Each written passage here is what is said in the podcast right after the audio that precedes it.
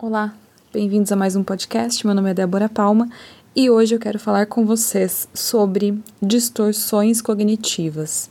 De onde que eu tô pegando esse conhecimento? Peguei aqui o livro Técnicas de Terapia Cognitiva do Robert Leahy e tem uma, uma parte que fala dos tipos de distorções cognitivas. Eu gosto bastante delas, são muito aplicáveis, muito visíveis na nossa vida e é sobre essa lista que eu vou trazer nesse podcast hoje. Então, vamos lá. Primeira, leitura mental. Você imagina que sabe o que as pessoas estão pensando, mas não tem nenhuma evidência dos pensamentos das pessoas. Por exemplo, ele acha que eu sou um perdedor, tá? 2. Adivinhação do futuro. Você prevê o futuro, que as coisas vão piorar ou que existirão muitos perigos pela frente. Vou ser reprovado no exame, não vou conseguir o emprego. Então já chega com uma expectativa do negativo, né, pro, pro que vai acontecer, pelo porvir. 3. Catastrofização. Você acredita que o que aconteceu ou vai acontecer é tão terrível, é tão insuportável que você não vai conseguir aguentar. Exemplo: seria terrível se eu fracassasse. 4. Rotulação. Você atribui traços negativos globais a si e aos outros. Por exemplo, sou indesejável, ele é uma pessoa imprestável. 5. Desqualificação dos aspectos positivos. Você alega que as realizações positivas, suas ou das outras pessoas, são triviais. Por exemplo, isso é o que se espera que as pessoas façam, portanto, não conta quando ela é gentil comigo. Ou então, esses sucessos foram fáceis, portanto não tem importância. Filtro negativo. Você foca quase exclusivamente nos aspectos negativos e raramente nota os positivos. Por exemplo, veja só todas as pessoas que não gostam de mim. Então ficou focado ali no, no aspecto do negativo e não considerou que, na verdade, existem muitas outras pessoas que gostam dele. 7. Supergeneralização. Você percebe um padrão global de aspectos negativos com base em um único incidente. Por exemplo, isso geralmente acontece comigo. Parece que eu fracasso em muitas coisas. 8. Pensamento dicotômico.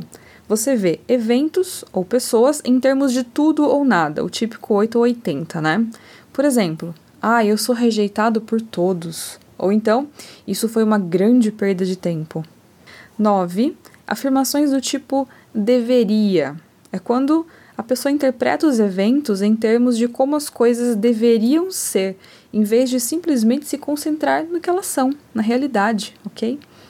Por exemplo, eu deveria me sair bem, caso contrário, sou um fracasso.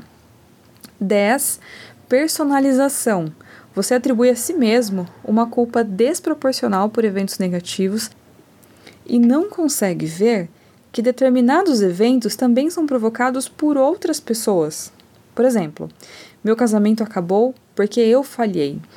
Eu admito que quando eu li é, o, a distorção cognitiva da personalização, eu noto que essa é muito frequente com as mulheres.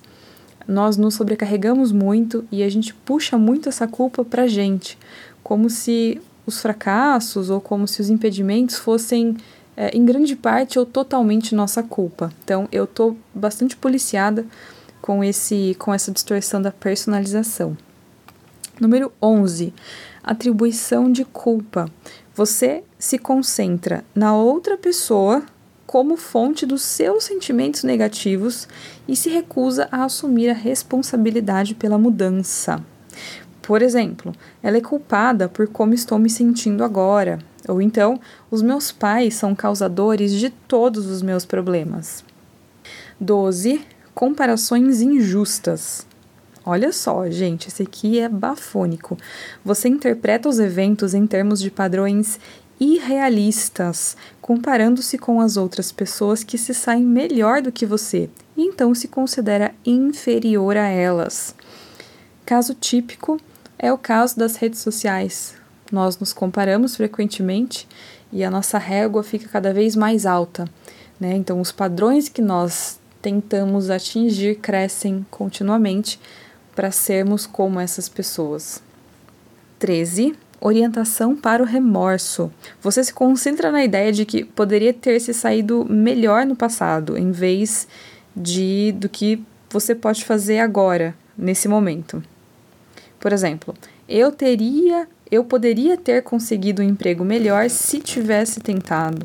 Eu não deveria ter dito aquilo, eu não deveria ter ido embora. Então fica voltando para um tempo que já foi. E essa volta constante para o que já foi impede a pessoa de viver no presente, de atuar no aqui e no agora. 14. E se? É quando surgem uma série de perguntas do tipo: e se? E se alguma coisa acontecer? E se? Então, por exemplo, um, e se eu tomar. Uh, e se eu aceitar esse emprego e de repente me surge um outro melhor? E se eu me caso com uma pessoa e depois de um tempo eu acho que não foi a coisa certa? E se eu me divorcio de uma pessoa e me arrependo depois? Então fica com a cabeça constantemente voltada para essas dúvidas, dúvidas que impedem a pessoa também de ter uma atuação saudável no mundo. 15. Raciocínio emocional. Você deixa os seus sentimentos guiarem a sua interpretação da realidade.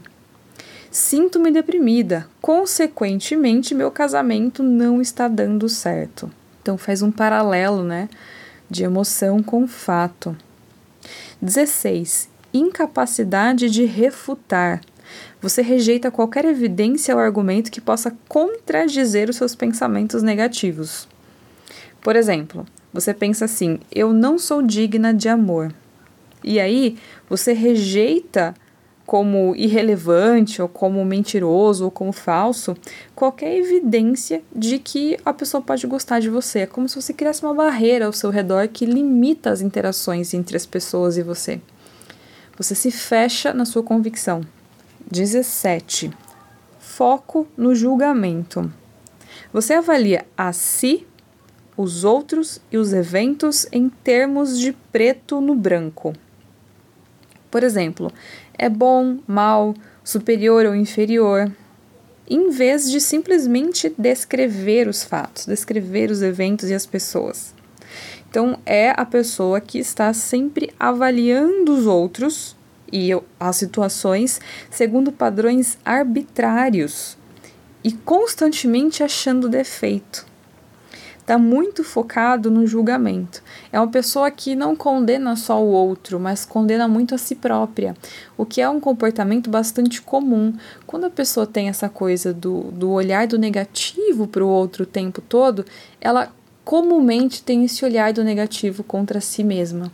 Eu gosto muito daquela frase, né, daquele conceito de que a gente, a gente dá o que a gente tem. Então, se você carrega essa angústia, essa raiva, essa culpa dentro de você, é isso que você reflete nas suas relações.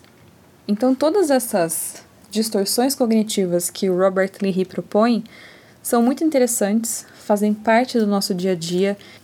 Um dos pilares mais fundamentais da teoria cognitiva comportamental é exatamente a gente ter noção do que está acontecendo, noção do nosso pensamento, noção do nosso comportamento, para a partir de, de então, a partir dessa desse reconhecimento, fazer uma alteração de rumo.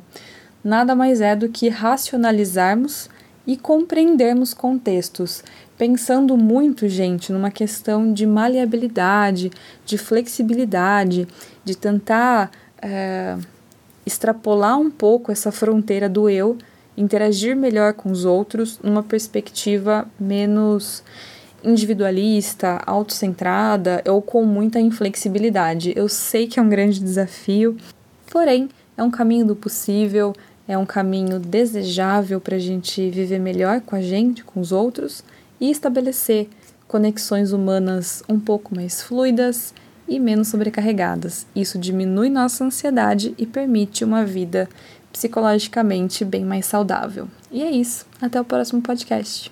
Tchau!